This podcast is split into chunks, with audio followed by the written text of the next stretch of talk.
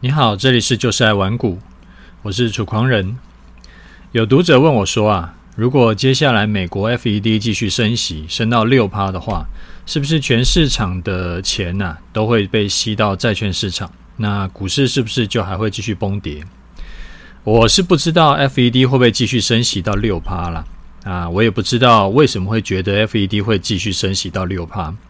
但是如果真的要回答这个假设性的问题的话，升息到六趴，当然股市铁定会继续跌嘛。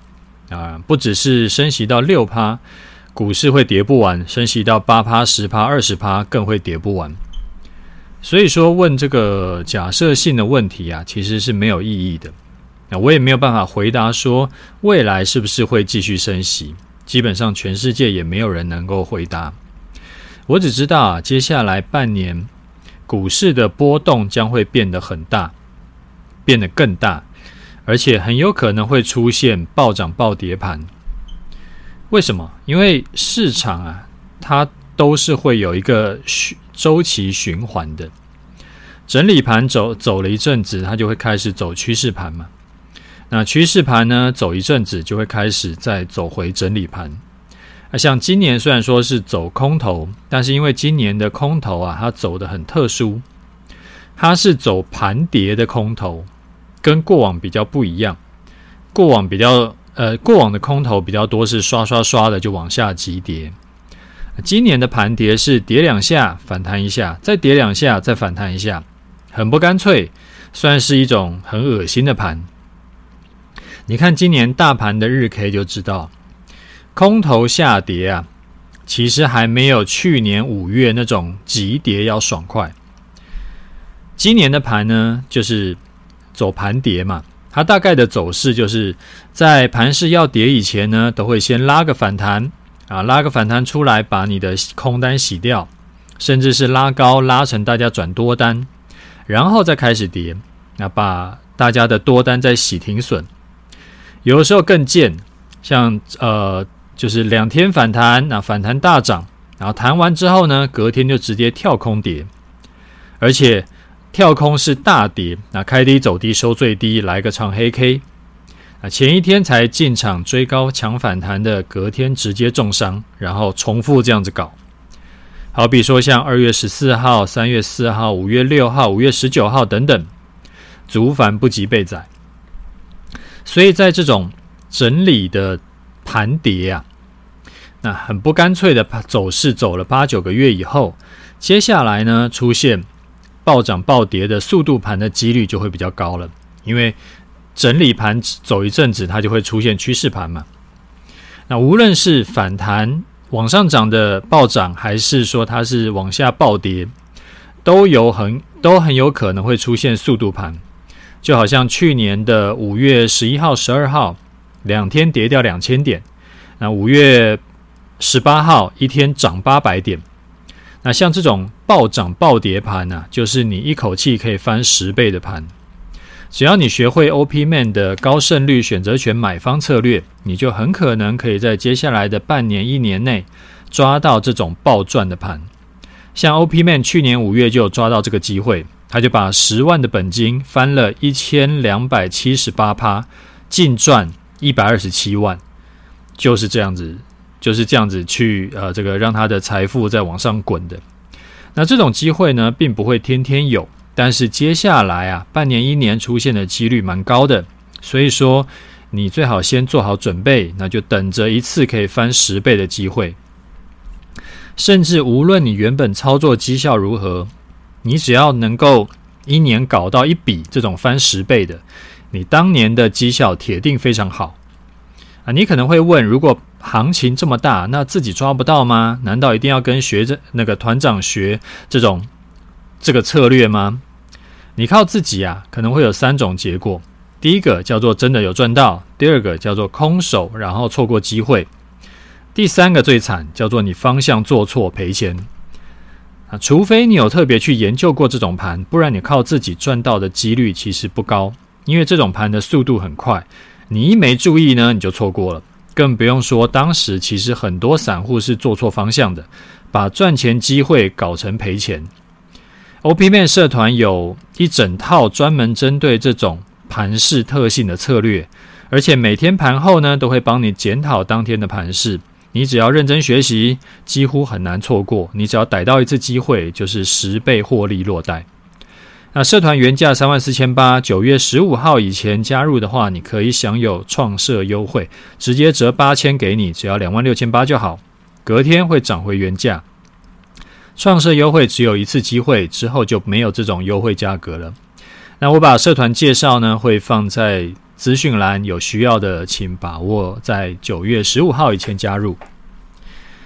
好，呃，前两个礼拜。我带我妈去吃了一顿好料的，就我们母子两个人。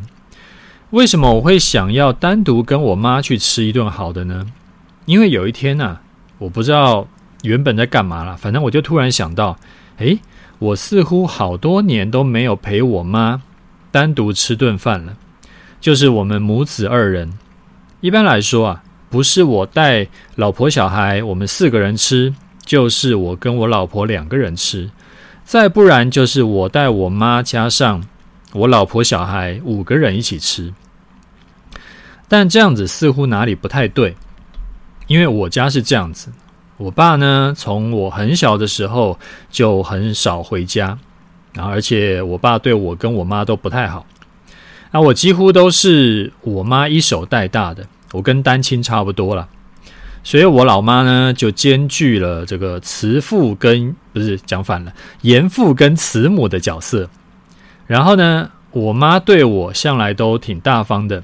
之前有说过嘛，在二十几年前，我说要借钱投资，那时候我就跟我妈讲，那我妈就说，虽然说她自己没有要用钱，但是她就为了我去起了一个会，她自己当会头，然后让我用零用钱慢慢的还会钱。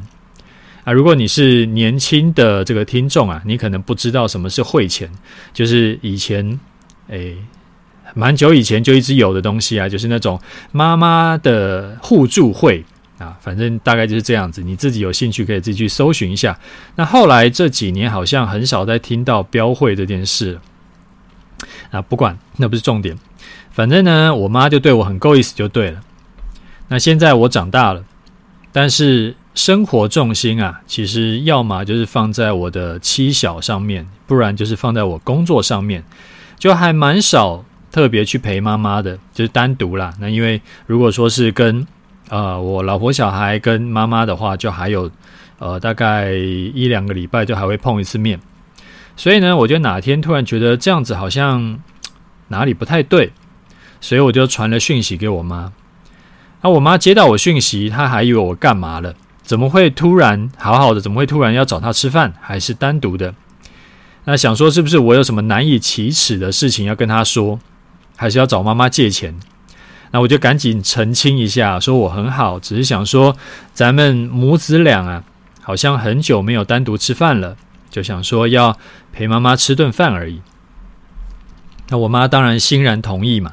啊，刚好呃，这个我就。就就回我，然后我就说 OK 好，那我就去定位，然后我就带我妈去吃饭。啊，我看得出来我妈有盛装打扮啊，吃饭然后聊聊家常事。吃完饭呢，就再送她回我外公家。那我外公他已经一百多岁了，所以说我妈现在就长期住在我外公家来照顾老人家。那吃饭的时候啊，我妈就跟我讲，她说她朋友本来当天约她要打麻将。他就把我跟他的 Lie 的讯息呢，就转给他的牌友看。那牌友看呢以后就哇一阵狂赞呐！你养了一个好儿子啊，真是羡慕你啊！还会想说要带妈妈吃好料。那我妈就很爽。然后呢，我心里就想啊，之后啊要时常带妈妈去啊、呃、吃个饭，聊一聊啊，就咱们母子俩，然后不带老婆小孩，我觉得这样挺好的。就跟大家分享一下这件事情，我觉得这个是呃这几个月以来啊，就是做了一个其实早就应该做的事情，然后就是陪妈妈聊聊天，陪妈妈吃个饭。那我觉得这个挺好。那如果就是你也有这个机会，但是就是一直没有做这件事情，我觉得就不用想太多。那反正就是赶快去做这件事情就对了，因为这种事情都是。呃，早点做比较好啦。好，那我们来聊一下，呃，继续来讲那个 Howard Marks 的那个投资最重要的事啊。我们前两集有讲了这两呃这这本书的两个观点，第一个是效率市场假说嘛，一个是这个当代的多种投资模式。啊，今天就来聊一下，我觉得就是那个 Howard Marks 他他他在书里面有特别强调的一个点，然后我也觉得在投资世界中啊是非常重要的一件事情，就是周期性，因为投资啊。它是由人组成的，啊，人的决断呢，它造就了投资市场的兴衰。所以，虽然说每次发生的事件或多或少会有一些不同，但是因为人性的弱点都差不多，所以自然而然呢，经济周期会循环。书里面有有段话讲得很好，他说呢。他说：“我认为啊，牢记万物借由周期是很重要的，因为任何东西都不可能朝同一个方向永远发展下去。好比说，树木不会长到天上去，然后呢，也很少有东西会烂到真的归零。那坚持以今天的事件去推测未来事，其实是对投资人来说是非常危险的事情。”那周期性这个观念呢、跟 Ray Dalio 的几本书在都在讲的这个经济周期呢，有异曲同工之妙。Ray Dalio 的观点也是，大的周期里面有中的周期，中的周期里面有小的周期。那我们一辈子呢，就是也不过就经历过一两个这种大的经济的周期而已。那说回来，其实 Howard Marks 说的很容易理解。那拉回到实际操作啊，就是我时常跟你讲的，我们不要追高，因为追高风险高，等拉回再买就好，因为它不会涨到天上去。那你不要看到指数下跌呢，就觉得要世界末日了。我还记得在之前呢、啊，二零二零年的三月，我在八千多点提醒大家说要做多了，当时还有一堆坚持看空的的读者啊，他们来教育我。教育我说：“哎呀，不是这样子看的啊！”他们讲了一堆理由，说其实应该还会再跌个至少半年、一年，啊，会跌到台股会跌到五千点以下啊。这个话音未落，啊，台股就涨了一万点。那 Howard Marks 呢？他是说周期是永远存在的，但是很多人呢都会觉得周期会结束，因为他们会跟自己说一句话。叫做这次不一样，所以无论是遇到大牛市啊，例如说像呃二零二零年那个那个 Catherine Wood 的那个基金嘛，它不是涨了好几倍吗？他们就说未来不一样了，投资未来成长股啊会一直涨上去啊，或者说在新冠肺炎股灾的时候，那时候美股不是熔断四次吗？他们也说这次不一样。因为肺炎会造成人类毁灭性的大利空，但只要金融市场的组成依然是投资人，人的情绪跟弱点是没有改变的，啊，就没有什么会不一样。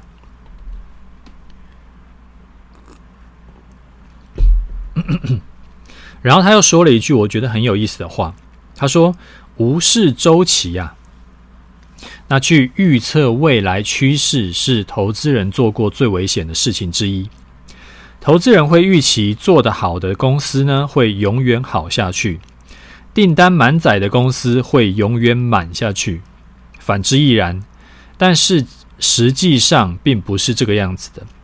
这个就让我想到六百多块全民一起买台积电的事情，就是大家都预期台积电会永远好下去嘛，永远订单满载。所以六百多块呢，其实也要闭着眼睛存股存起来。那我不知道之后台积电会不会再重新突破六百了。但是我觉得存电子股这件事情，呃，风险有点高，因为我一直觉得台积电到现在它还能够持续创新高，它是幸存者偏差，因为有太多的电子股存着存着它就不见了。啊，我在上一集有讲到的那个 Nifty Fifty 嘛，就是漂亮五十投资法，也就是在讲这个观念。像前几年很红的那个尖牙股 FAANG，也就是这个样子，就觉得说这几家世界级的大公司啊，会永远涨上去，它不会休息的，因为它会把这个软体吃掉全世界嘛。所以当时啊，甚至还有基金公司出了尖牙股的 ETF。就跟五十年前那个漂亮五十投资法的概念一模一样，结果呢，今年遇到空头，尖牙股里面的这个 Netflix 跌掉百分之七十六，Facebook 呢跌到跌掉百分之六十，那 Amazon 接近腰斩，Google 也跌掉三分之一。后来投资人终于醒悟了，原来啊，在一九七零年代，投资人就干过的蠢事。五十年后，两代以后的投资人呢，又干了一次。然后，对于投资啊，书中借用寿险公司的广告语，他说：“你不能预测未来，但你可以做好准备。”啊，我觉得这句话用来画龙点睛，真的太棒了。其实也跟我这一派操盘的哲学蛮像的。我们就说了嘛，我们无法预测未来，也没有在追求这件事。但是我可以用资产配置，用停损停利机制去做好准备，就算发生意外，我也不用担心，因为长期操作下来，一定可以持续累积财富。书中比较坚定说，啊，周期是一定会回复，呃，一定会重复啊，这个观点，他到了他最新一期的备忘录，他有修正这个说法。在今年发的备忘录中，他有聊到二零二零年新冠肺炎的股灾，还有后来 FED 撒钱造就的大牛市。他说啊，过去几十年，他都一直相信牛市有三个阶段。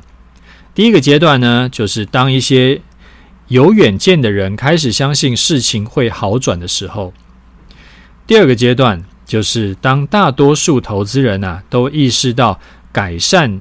实际正在发生的时候，第三个阶段，当每个人都认为事情会永远好转的时候，但是二零二零年的新冠肺炎的情况不太一样。Howard Marks 说，在我的经验啊，二零二零年的牛市是前所未有的，因为基本上根本没有第一个阶段，然后第二个阶段也是一下就没了，很多的投资人呢、都是直接从三月底的哇绝望了，这个因为四次熔断嘛，然后觉得说世界末日了，突然就转成几个月后的高度乐观。那这个就是一个很好的提醒。虽然说有些主题确实会重复出现，但是期望历史可以准确的重复，也是一个很大的错误。另外，我想要再跟你聊一下周期这件事。我上个礼拜，在我的 Telegram 频道才在讲这个。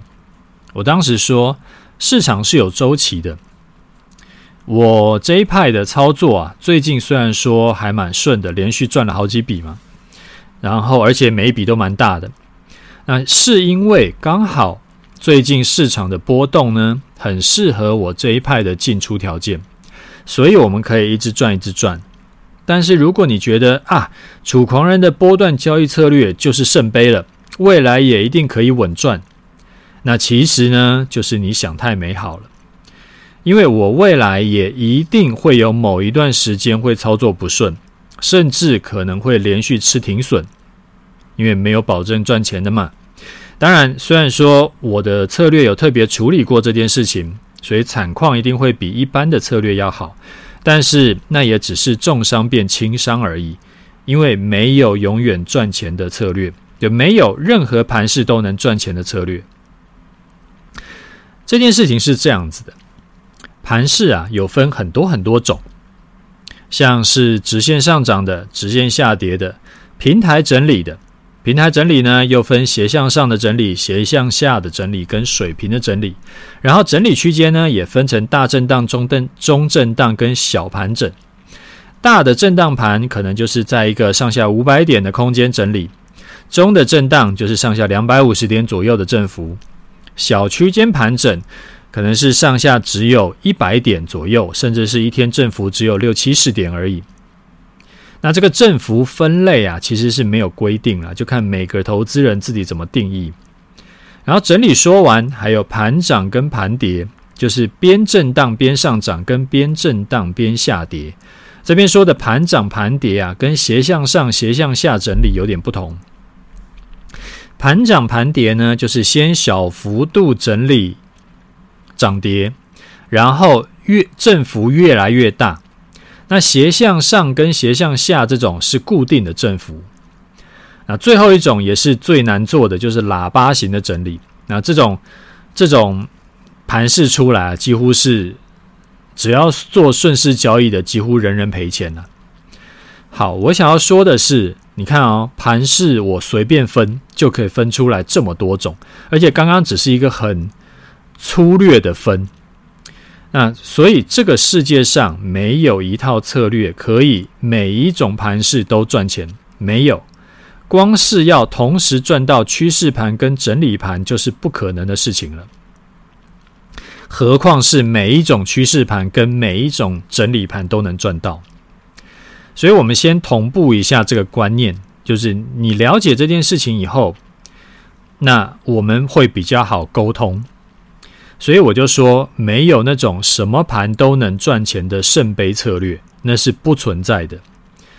而最近这半年呢、基本上做多的策略就是赔多赚少，啊，就是大赔小赚了，有赚不错了。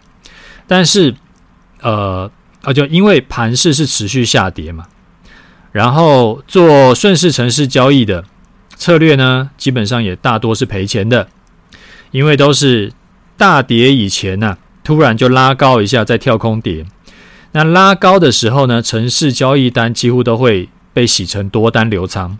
然后跳空跌，所以他们全部都会吃停损。那基本上盘跌走势以来啊，它这种盘跌走势，它就是一个仅次于喇叭型走势的一个，算是呃大魔王之下的二魔王。无论是散户还是法人，今年几乎都是赔钱的，赔多赔少而已。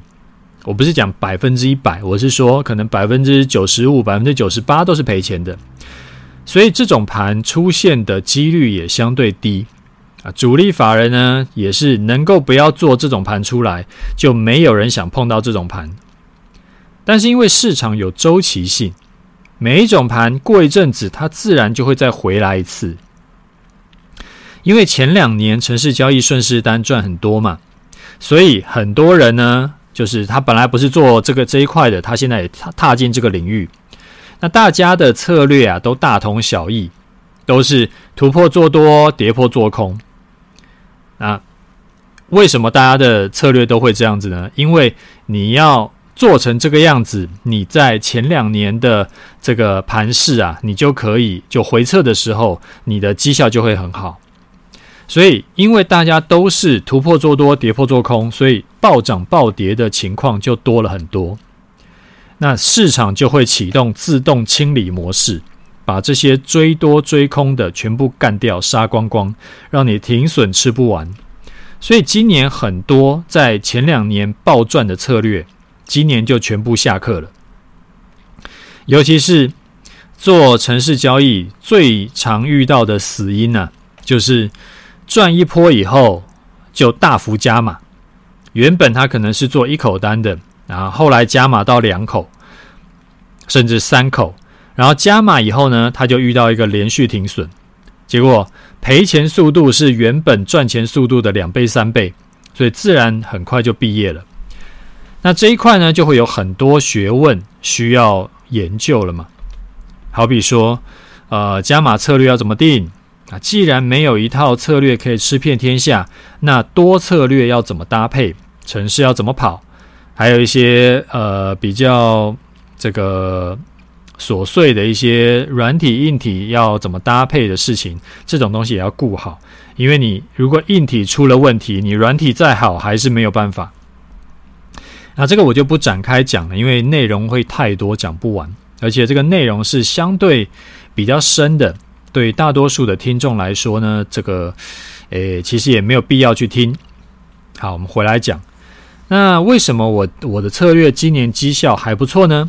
我策略也是顺势交易啊，而且策略很单纯嘛。因为我的策略的强项啊，是整理区我不会一直吃停损。我的策略是宁可空手错过，那我不要去拼第一步进场。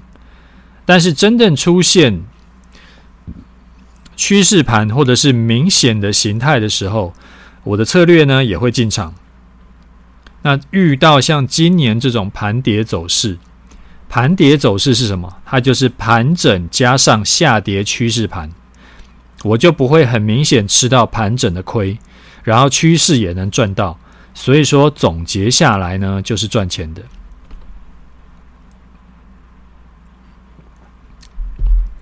今年呢、从年初开始，那时候好几次进场都是小赚小赔嘛。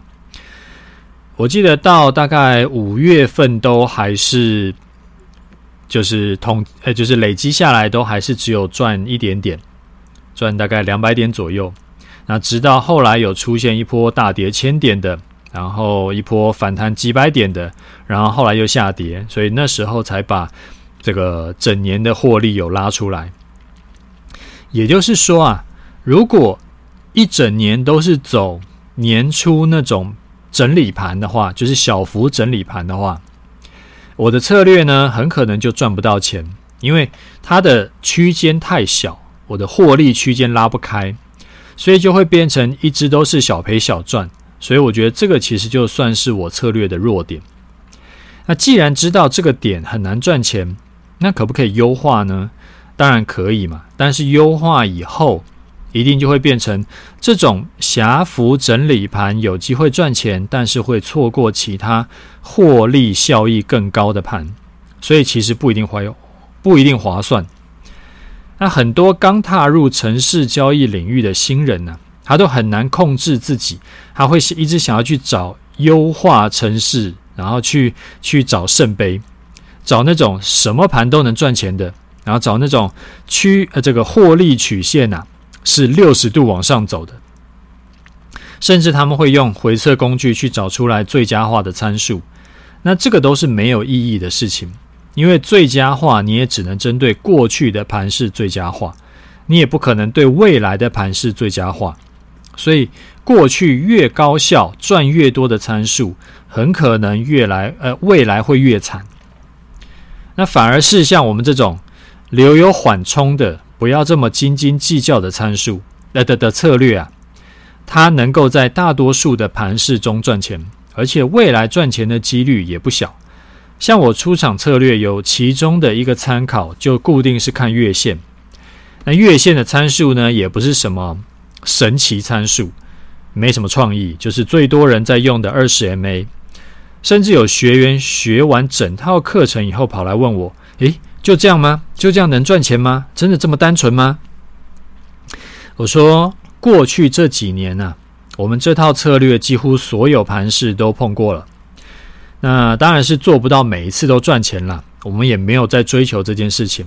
但是如果以年度总结来看，每一年都是赚钱的，就算遇到停损。”也很少遇到那种连续多次停损，所以其实就是一个很单纯的淡定的策略，就可以在市场中赚多赔少，而且学员的复制率很高。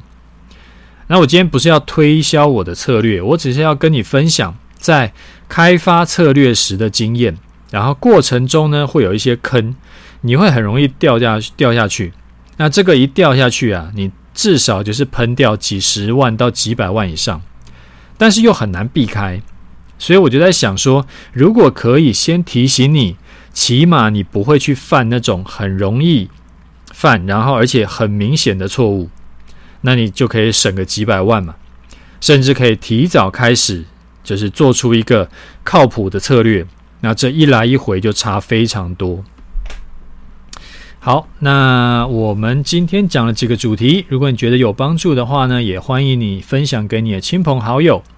啊，最近我们越来越多这个听众啊，都是呃老公带着老婆一起听，或者是老婆带着老公一起听，或者是男女朋友一起听。那一起听，我觉得其实还不错啦。为什么？因为你们可以有共同的话题，然后你们可以一起成长，然后呢，那个就是不会有那种，哎呀，我觉得很想要这个跟楚狂人学一下，然后但是。这个我的另一半都完全不赞成，或者是怎么样？我觉得那个就，呃，对感情来说就不是那么好。所以，那我觉得，如果你觉得自己听了不错，第一个可以可以做的事情就是把你的另一半拉过来一起听，我觉得挺好的。那我的我的分享里面也不是完全都是百分之一百的这个讲一些很硬的。这个操作策略嘛，那有的时候也会讲一些稍微软性一点的。所以，如果说你的另一半他是没有这么专业的投资人呢，他其实也可以先从比较软性一点的东西来听。好，呃，我们来看一下听众的回馈哈。楚丹你好，这一集听起来很有趣，他是在上一集的下面留言的。呃，节目中您听到很多人分享说是看上您的课程或者是看文章长大的。我也是诶，刚开始踏入投资领域的时候，也有买过楚大的书，所以楚大算是我的投资启蒙老师之一。记得那个时候书里面有提到一篇台股高点时的风险控管和资金比例，当时书中文章是以九千点为分界，台股九千点为高点。想想那已经是多少年前之前，多少年之前的事情了。那楚家楚大，我想要请教你一个问题：在长期投资的历程中，对于台湾局势风险的评估为何？在八月初，我们刚刚经历了第四次的台海危机。第一，呃，上一次台海危机的时候，一九九六年，自己还在学生时期，感受没有很深。这一次台海危机就很深的感受，深刻体会到两岸军力的巨大落差。原来战争的风险是这么的近。如果把台湾当做一间公司，那这间公司经营最大的风险是不是就应该在两岸关系上？那在长期投资的未来方向上，不知道楚大会有什么阴影呢？会重新调整台股的比重吗？然后增加海外投资的部分，还是有其他不同的布局规划？谢谢楚大长期经营这个地方，无私分享许多好的投资观念跟想法，祝福楚大及家人一切平安顺心。好，呃，你一开始说的那个是我十几年前我自己觉得我看法错误的地方啦，所以后来呢，我也有多次有在节目里面讲，就不要用定价定额的角度去操作，因为市场会持续变化，九千点不会是永远的高点这样子。啊，两岸的问题啊，呃，我不太去深究。为什么？因为那部分算是关注圈，不是影响圈。啊、我不能做什么事情，所以说呢，我就来单纯聊一下资产配置好了。我的看法分成几个层面啊，也不一定都是对的，所以说我就只是抛砖引玉给大家参考。我是觉得呢，除非我要离开台湾，而且我要带着我的家人一起离开台湾，不然呢，我把资金放在台股，还是放在房市，还是放在银行定存，其实没有差很多。如果之后真的打仗了，或者是怎么样了，其实钱跟资产都还是留在台湾，也带不走。不过在带走钱以前呢，我必须要人先走嘛。但是我也没有别国护照，所以我也走不了，那就没有什么好纠结的，那就钱就继续留台湾。当然，我有一部分钱是放在我的投资组合里。那投资组合呢？那个是买美国股票的，所以说这部分的影响会比较小。但是我目前是没有打算把所有钱都移到海外，我还是比较擅长在台湾市场投资。我觉得关键是这个样子，就投资啊，本来就是要用闲钱嘛，所以之后如果两岸发生什么事，那之后，那这些放在台湾的闲钱，我是预计会先摆着，我不会乱砍。我觉得那个乱砍呢，很可能是砍在阿呆股。那之后呢，我也会持续的在台湾置产，因为我不担心刚买完房子就打仗，结果房房市就暴跌。为什么？因为打打仗也不会打一辈子嘛。那打完了，呃，就总有一天会打完。那打完了，除非人都死光光，不然大家就还是要住的嘛，总不能睡地上。那房价呢，久了其实也是会回去的。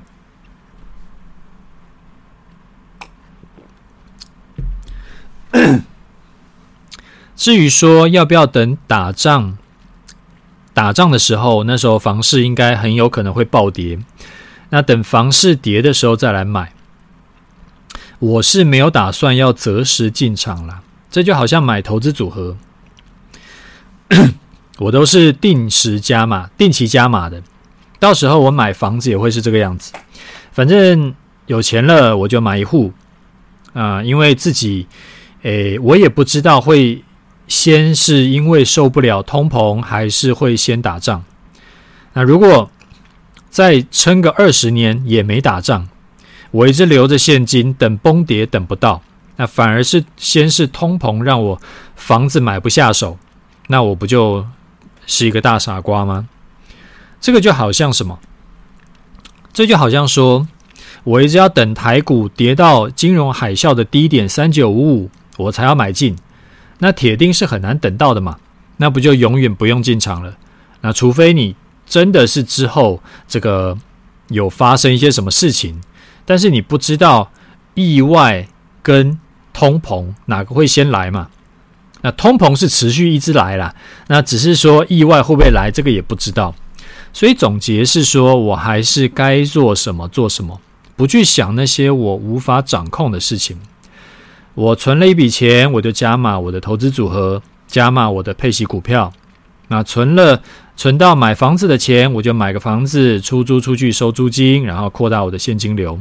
然后呢，反正我有个房子，就也可以赚通膨的钱，那就是该干嘛干嘛。无论未来啊，台湾的情况如何，我多存一些房子，多存一些股票，这种资产总不会是坏事嘛。因为存现金也可能到时候就是废纸。而且呢，存现金还要被通膨吃光，那我等于是两边一起亏。那我存房子呢，再怎么样，除非刚好被炸弹炸到，不然的话，再怎么样还有个房子嘛，对不对？所以这个是我的看法，给你参考。好，呃，再来一位听众，他说：“楚丹您好，我把您的节目从头听过好几次，呃，觉得很有收获。”很多事情您都讲在前面，像是台积电未来前景再好，也不要追高重压，没有永远强的股票。然后果然后来就大跌。啊，又说过像少年股神这种情况是无法持久的啊，只是刚好还没有遇到空头而已。后来今年也遇印证了啊，去年五月台湾，哎，去年五月在台湾疫情升三级的时候，您逆势多单进场。因为之前就碰过，遇到这种非经济因素遇造成的下跌都是好买点。那还有很很多很多非常有价值的经验传承。那我就好奇啦，为什么您的节目没有冲到排行榜前几名呢？反而是前几名的节目都是一些在讲近期热门题材或者是讲个股的。难道全台湾的听众都分不出好坏吗？去追那种有时效性的题材节目到底有什么意义？我真的不理解，所以想来请教楚大，这是什么现象？诶，这位听众很可爱哈，我可以明显的感受到他的这个来信的这个字里行间呐，有这个很大的怒气为我抱不平。那我自己是觉得。这个不纠结了。其实啊，我自己也知道，就是讲个股啊，讲盘势这种有时效性的，最好是预测未来的，一定是最吸引人的嘛。哦，讲某一个这个股票会大涨，哇，这个一定最多人看。因为我过往写文章的经验也都是这个样子，只要提到个股的，点击次数都会高很多。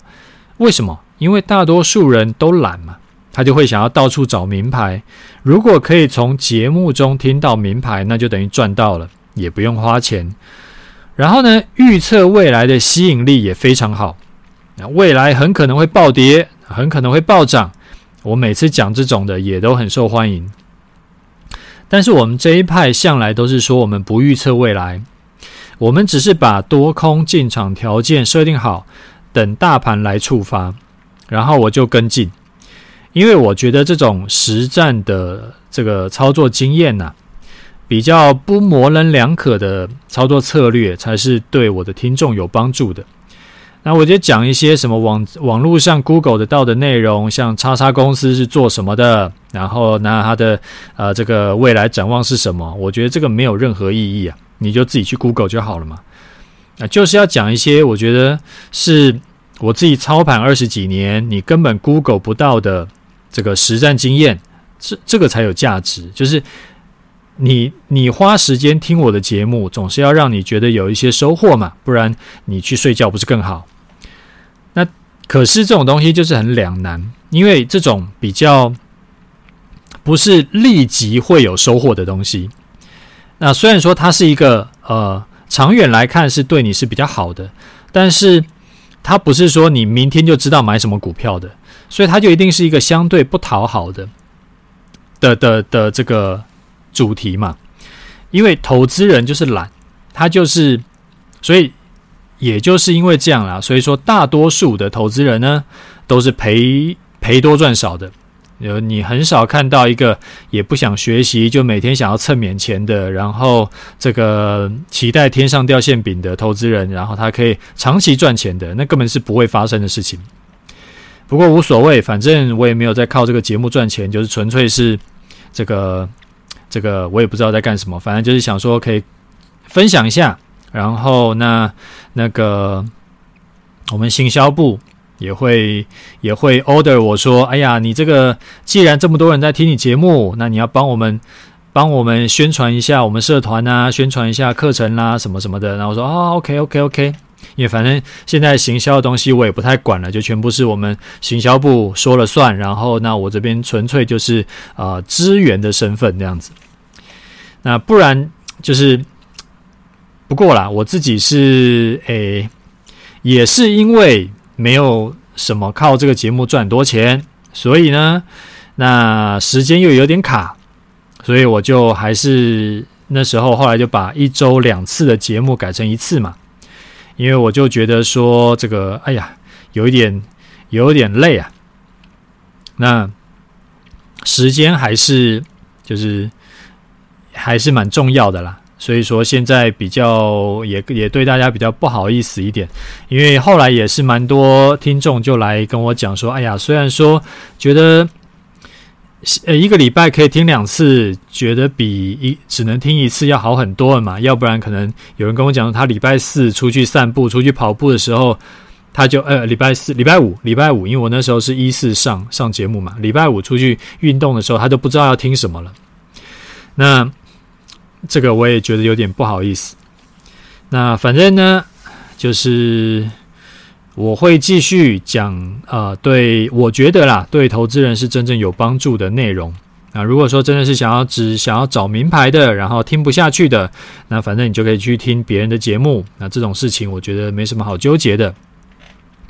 那不过呢，我不知道你有没有注意到哈，就是自从啊，我改成一个礼拜一次的节目以后，我都有意识的把我的。这个节目的时间呢、有拉长，那呃大概拉长了十分钟左右，所以这个就是虽然说我们一个礼拜只录一次了，但是我尽可能的就跟大家多聊一点，就是诶希望可以让你一次听不完，你可以分两天听这样子。所以像我原本呢、我原本大概一篇呃节目的稿子。大概是呃五千多字到六千多字，然后像呃我后来呢改成一个礼拜一篇的时候，不不是那个一个礼拜一集的时候啊，像我今天的稿子就是接近九千个字，所以就是我虽然说诶。少了一集，但是我希望内容呢可以跟你多聊一点。所以如果有人是礼拜四、礼拜五需要有一个什么节目来陪他度过一些可能比较难熬的时这个时间的话，这个希望我自己也可以尽一份力了。好，那最后我们来聊一下盘势哈。最近这两天还不错啊，就中秋变盘嘛，涨起来了，两天涨了四百点，而且呢，还不是只有台股涨，是美股、亚股都一起涨。当然了，在下跌一阵子之后啊，反弹一定很快就会遇到解套卖压，上面有季线、有月线的盖头反压，这些都是套牢的卖压。那我不确定你知不知道为什么下弯的均线会形成卖压？我简单跟你解释一下，给一些新手听。其实均线呐，就是投资人的持股成本所连成的线。所以当均线持续往下跌的时候，就代表投资人的持股成本呢持续往下，那就代表很多人都套住了。然后现在的指数。要去突破均线，好比说季线，就代表近一季买进的人呢，他就很可能会解套。那散户的习惯就是，我如果套牢了一阵子，终于盘势反弹到呃接近我的成本了，我可以拿回我的本金了，我就会赶快卖股票，然后你也卖，我也卖，就会形成卖压。我们的空单呢还在爆。啊，不知道这个礼拜是不是有机会可以出掉，或者是加码？这笔空单是在八月三十号中午十二点的时候进场的。进场的时候呢，大盘在大约一一四九七五的位置。到今天收盘为止，啊，大盘收盘价呢，距离当时进场点账面上还有获利一百六十八点。那之前最多的时候，账面上获利有突破五百五十点。不过这两天连续大涨嘛，所以就把账面获利都吃掉了，现在变成小赚一百多点。我这无所谓啦，反正就反弹了，反弹也不一定是坏事。虽然说少赚，但是你也可以想成可能会有多一次加码的机会嘛。加码点一样是反弹到接近月线一趴的位置，然后出场点啊设为月线。如果哪天收盘站上，隔天中午没有跌回去，就出掉。这一笔单是赚是赔呢？我现在也还不知道。基本上我这一派的操作，因为比较简单，判断呢也是直接看日线就好，也不用盯盘。所以过往经验是，账面上获利还没有突破千点以前，都不敢保证一定赚钱。也许就是。账上富贵一场，因此上个礼拜有人在 Facebook 问我说：“要不要先出场一次？”哎呦，哑掉了。讲太久的的的问题，就是讲到后来会哑掉。呃，我说上礼拜有人问我说：“要不要先出场一次？”我就跟他讲说：“你可以先出场一次啊，你可以先减码一半嘛，啊，这样落袋为安一下，降低压力也不是。”哎，降低压力也不是坏事。虽然说我自己是没有出场了。好，那我们今天节目讲到这里，好，就是反正希望对你有帮助了。那你如果说觉得好的话，那或者说你最近有一些什么感触的话，你就到我的那个留言那边打个五星，跟我讲一下你的想法，或你要私讯我也可以，好不好？那就先这样子，OK，拜拜。